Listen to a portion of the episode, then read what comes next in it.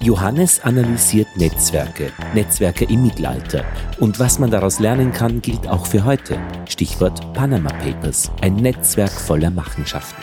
Ich treffe ihn am Flughafen Wien. Er ist gerade auf dem Weg zur Princeton University, um einen Vortrag zu halten. Klima, Kreuzzug und Zusammenbruch, das östliche Mittelmeer von 1000 bis 1200. Mein Name ist Johannes Preiser-Capella. Ich arbeite am Institut für Mittelalterforschung der Österreichischen Akademie der Wissenschaften und beschäftige mich dort unter anderem mit historischer Netzwerkanalyse. Du hast die Eliten im 14. Jahrhundert untersucht, also die Netzwerke von Eliten. Was muss man denn von einem Netzwerk wissen, um es gut beschreiben zu können? Also netzwerkanalytisch ist ein Netzwerk eine Summe von Knoten. Das sind die Elemente, die man miteinander verbinden möchte, also Personen, das können auch Firmen sein, Orte und die zwischen ihnen bestehenden Beziehungen.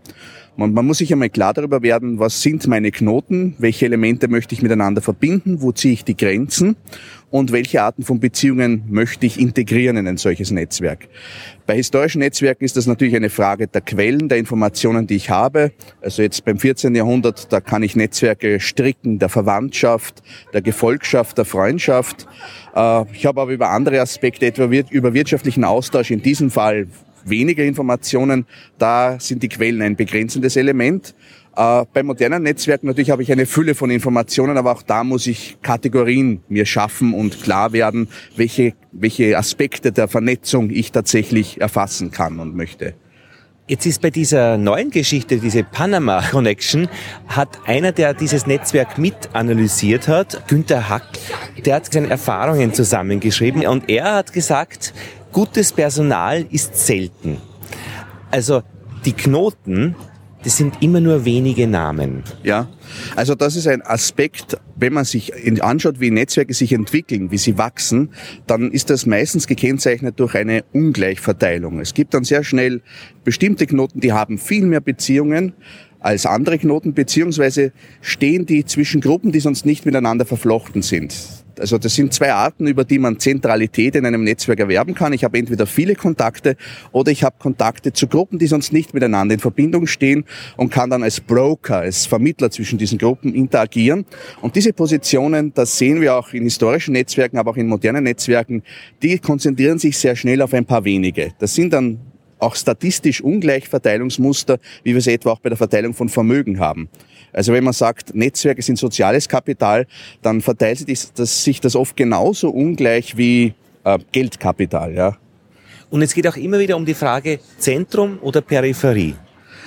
Ja, also da gibt's eben auch verschiedene Strukturmerkmale, wie so ein Zentrum aufgebaut ist. Ist ein Zentrum, sitzen da nur die großen Player und sind alle miteinander verbunden oder gibt's ja auch Polarisierungen, also wo jeweils dann noch kleine Sonnensysteme entstehen im Zentrum oder eben dann auch die Peripherie, auch da kann es aber eben Möglichkeiten geben. Wenn ich dann der bin, der Knoten, der zwischen der Peripherie und dem Zentrum vermittelt, kann ich dann auch wieder aus dieser Zwischenstellung ähm, Macht beziehen oder potenziellen Einfluss beziehen.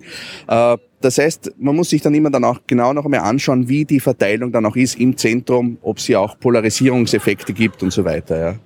Und stimmt das, dass man sagt, äh, bei der Netzwerkanalyse sind eigentlich die Strukturen wichtiger als die Inhalte selbst? Die Struktur ist natürlich das, was man einmal prima vista abbilden kann oder das man auch äh, statistisch erfassen kann und mit den mathematischen Instrumentarien erfassen kann. Aber der Inhalt ist natürlich immer interessant, weil es auch zum Beispiel spannend ist, ob Verwandtschaftsnetzwerke anders aufgebaut sind als Netzwerke der wirtschaftlichen Interaktion oder wie verschiedene Inhalte zusammenfassen. Also das ist ja auch jetzt wieder bei diesem Panama äh, Fall zu beobachten. Da gibt es schon alte Verbindungen aus der Zeit, wo diese Leute noch einfache Menschen waren, miteinander Jugendfreunde waren. Also habe ich das Netzwerk der Freundschaft. Und das wird aber dann, äh, dient als Infrastruktur, um dann diese anderen Netzwerke aufzubauen. Also etwa dann diese wirtschaftlichen Verflechtungen. Also auch wie diese verschiedenen Netzwerkinhalte miteinander interagieren. Das ist äh, sehr interessant. Also das Qualitative der Inhalt ist immer ganz spannend und auch wichtig für die Analyse. Gibt Sachen, wenn man so ein Netzwerk analysiert, die vorgefallen sein könnten bei dir in der Geschichte oder die jetzt vorfallen, die man nie im Leben abbilden kann oder sieht? Also etwas, was einem immer entgeht? Natürlich Dinge jetzt historische Netzwerke, Dinge, die nicht in unseren Quellen stehen, die nicht verschriftlicht wurden, also wenn das jetzt nur rein mündliche Abkommen ab, äh, sind, die man nicht irgendwo niederlegt, das entgeht uns natürlich. Oder auch emotionale Dimensionen, die nicht in ein Dokument niedergelegt werden. Also all die Dinge, die dann oft tatsächlich solche Dinge auch zum Knirschen bringen können. Also wo es dann eben menschelt, äh, das ist natürlich oft schwieriger zu erfassen, äh, wenn man jetzt eine Distanz hat und nur auf schriftliche Dokumente angewiesen ist. Also das ist zum Teil natürlich heute einfacher, wenn man da live auch dann noch einmal feststellen kann, was die, wie die Leute das kommentieren und, und so weiter. Ja.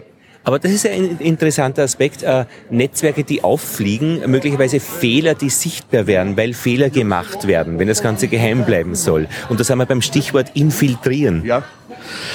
Ähm, auch da ist es, ist es noch, wenn man erfolgreich infiltrieren will, ist es interessant, sich so ein Netzwerk einmal anzuschauen. Das ist interessant schon im Mittelalter, das hat ein Kollege in England analysiert, Handbücher von Inquisitoren, die Ketzernetzwerke untersucht haben und die haben damals schon ungefähr die Prinzipien erkannt, wie ein Netzwerk funktioniert.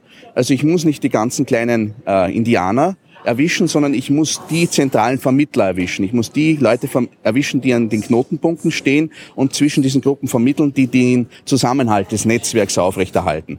Diese Leute muss ich äh, deren muss ich habhaft werden und da muss ich auch ansetzen, wie ich ein Netzwerk infiltrieren will. Also diese ungleich verteilten Netzwerke sind sehr belastbar, wenn es darum geht, dass ich Massen von Knoten verlieren kann. Also die ganzen Knoten an der Peripherie, das zerstört das Netzwerk nicht.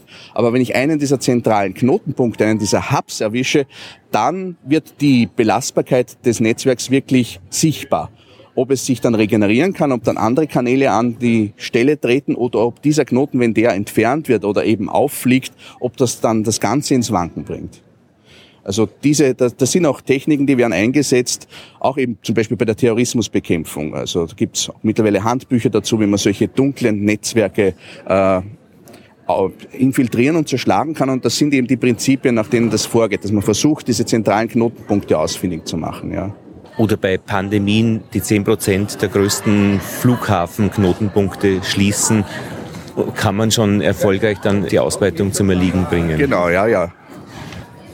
Ja, also wo würdest du denn äh, die Verbindung jetzt sehen äh, zu den Eliten im 14. Jahrhundert, wo du geforscht hast, und zu den jetzigen Netzwerken, diese Panama Connection oder dieses Panama-Netzwerk?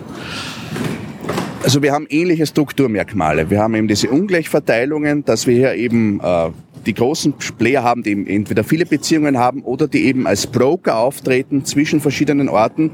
Das sind auch äh, Matthäus-Effekte, also wer, wer hat, dem wird gegeben. Das heißt, wenn ein Netzwerk wächst, dann wächst auch überproportional noch einmal der Einfluss dieser Knoten, die schon viele Beziehungen haben oder die schon wichtige äh, Positionen haben. Das heißt, ein so ein Knoten, etwa dann eben ein, ein, ein, ein Vermittler im 14. Jahrhundert zwischen der byzantinischen Elite und den italienischen Händlern oder eben heute dann diese Firma in Panama, die dann diese Geschäfte erledigt, die wächst im Laufe der Zeit, weil sie eben immer wieder auch an, von neuen Knoten, die ins Netzwerk andocken. Vor allem werden diese Knoten angewählt, weil man hier eben relativ effektiv dann sehr schnell in diese zentralen Flüsse sich integrieren kann.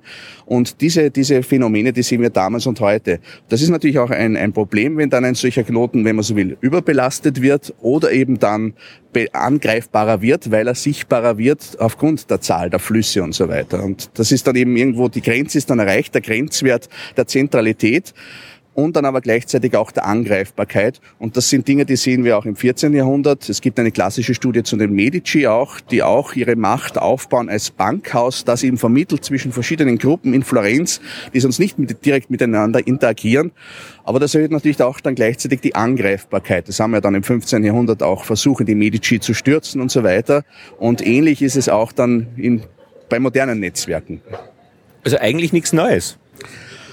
Natürlich ändert sich die Dimension, die, die Globalität, die, die, der, der Umfang von diesen Dingen, aber rein strukturell, wenn ich es von Netzwerk, äh, der Netzwerkdynamik betrachte, sind das durchaus vergleichbare Prozesse, ja. Vielleicht abschließend, du bist ja ein Wissenschaftler, der genau in diesem Gebiet arbeitet. Was interessiert dich oder was fasziniert dich an dieser Netzwerkanalyse? Wenn wir uns jetzt gerade dieses Phänomen anschauen, der Ungleichverteilung von Zentralitätspositionen, von sozialem Kapital, und wenn wir uns das anschauen in der Evolution von Beginn der komplexen Gesellschaften, dann ist das eine interessante Sache, dass man sieht, dass das irgendwie der Preis der Effektivität, der Komplexität von Gesellschaften ist. Wenn Gesellschaften größer werden, wenn sie auch Aufgabenteilungen übernehmen, wenn sie einfach vielfältiger werden und hier eine komplexe Gesellschaft entsteht, die aber effektiv verwaltet funktionieren soll, dann ist oft der Preis dafür diese Ungleichverteilung. Und das ist auch ein Phänomen, da gibt es auch ja eben Untersuchungen, äh, auch in virtuellen Gesellschaften, wo man versucht, künstlich gleiche Verteilung etwa von Einkommen und so weiter herzustellen und dass sich das sehr schnell wieder in eine Ungleichverteilung äh, umschlägt. Das heißt, interessant und als menschliche Konstante ist irgendwie die Erkenntnis, dass diese Ungleichverteilung der Preis der Komplexität und der Effektivität von modernen, aber auch historischen Netzwerken ist. Was aber dann offenbar Stabilität bringt. Natürlich bringt es bis zu einem gewissen Grad die Möglichkeit, solche Komplexe aufrechtzuerhalten. Aber eben auf der anderen Seite steigt damit auch die, die Belastbarkeit oder die Gefährdung, die Möglichkeit, die Verwundbarkeit von solchen Netzwerken, weil ich eben dann bei solchen ungleich verteilten Netzwerken, wenn ich auch eben, wie du erwähnt hast, das Flughafennetzwerk, wo ich dann die großen Hubs habe, äh, das ist effektiver, als wenn ich lauter kleine Flughäfen habe, die alle miteinander verbunden sind, aber auch die, Ver, die Verwundbarkeit steigt dadurch. Und das ist eben auch ein Grenznutzen der Komplexität, äh, komplexe Gesellschaften werden auch immer verwundbarer. Das sehen wir auch ja, dass dann ein Terroranschlag oder was auch immer genügen kann, um Dinge lahmzulegen längere Zeit. Äh, also dieser Grenznutzen, das ist auch eine ganz wichtige Frage, der uns auch beschäftigen muss, wo wir dann dies, dies, diesen Grenz, Grenznutzen ziehen der Komplexität und da kann uns die Netzwerkanalyse helfen. Ja. Und es erscheint auch jetzt, also, dass man, wenn man jetzt von, äh, keine großen Katastrophen hernimmt oder große spektakuläre Geschichten, dass so eine Gesellschaft auch fünf Prozent Bad Guys verträgt. Bestimmte Anzahl an Leuten, die sich nicht an die Regeln halten, die irgendwie anders da reinarbeiten. Das ist natürlich auch eine Frage der, der, der Gruppenevolution, also wenn Gruppen miteinander interagieren, das sind ja auch neue Erkenntnisse, dass das eben auf der Ebene von Gruppen oft funktioniert und dass Gruppen, die besser miteinander kooperieren, erfolgreicher sein können, dass das auch dann die Entstehung von solchen komplexen Gesellschaften fördert, von größeren Gruppen, die eben äh, besser miteinander kooperieren, wo eben dann wieder der Preis ist, diese Ungleichverteilung zum Teil, äh, wo eben ein bestimmter Anteil auch von, von Leuten, die nicht nach den Regeln spielen, möglich ist. Aber äh, die werden auch nie verschwinden, weil die zwar für die Gruppe als Ganzes zum Schaden gereichen könnten, aber innerhalb der Gruppe dann doch ähm, so weit erfolgreich sind auf Kosten der anderen, dass sie sich evolutionär reproduzieren, wenn man so möchte. Äh, ja, das ist ein Phänomen, mit dem man auch ähm, leben muss, beziehungsweise ja oft auch diese äh, Gruppe von Menschen ja auch oft sehr erfolgreich sind, sich an die Spitze von solchen Ungleichverteilungen zu setzen und dann zwar der Rest der Gruppe nach den Regeln spielen muss, um das Ganze am Laufen zu halten, sie selbst aber eher durch Regelverletzungen an die Spitze gekommen sind. Ja. Und es wäre viel zu teuer, die auch noch irgendwie in Schach zu halten. Jetzt hätte ich noch eine Frage. Äh, von deiner Sicht, wer beschäftigt sich heute mit Netzwerkanalyse? Also wenn ich gar nichts davon verstehe, wen interessiert das? Also die Netzwerkanalyse als Methode ist mittlerweile in fast allen Wissenschaften zu finden. Natürlich spricht man zuerst über soziale Netzwerkanalyse in der Soziologie, in den Wirtschaftswissenschaften, in der Politikwissenschaften, aber mit derselben Methode kann ich Netzwerke zwischen äh, Teilchen, Molekülnetzwerke untersuchen, äh, Nahrungsnetzwerke in einem See, ein Ökosystem oder zwischen äh, Enzymen in einem, in, eine, in einem biologischen System. Also die Netzwerkanalyse ist, ist eigentlich eine Methode, die in allen Wissenschaften derzeit zu finden ist. Ja. In Wien findet nächste Woche vom 13. bis zum 15. April 2016 eine internationale Konferenz statt, Verwickelte Welt, Entangled Worlds, Netzwerktheorie in historischer und archäologischer Forschung am Institut für Mittelalterforschung in der Hollandstraße und die Auftaktveranstaltung im Wissenschaftsministerium in der Freyung in der inneren Stadt. Einen Link zu den Vorträgen stelle ich dann in den Shownotes auch zu dieser Episode bereit.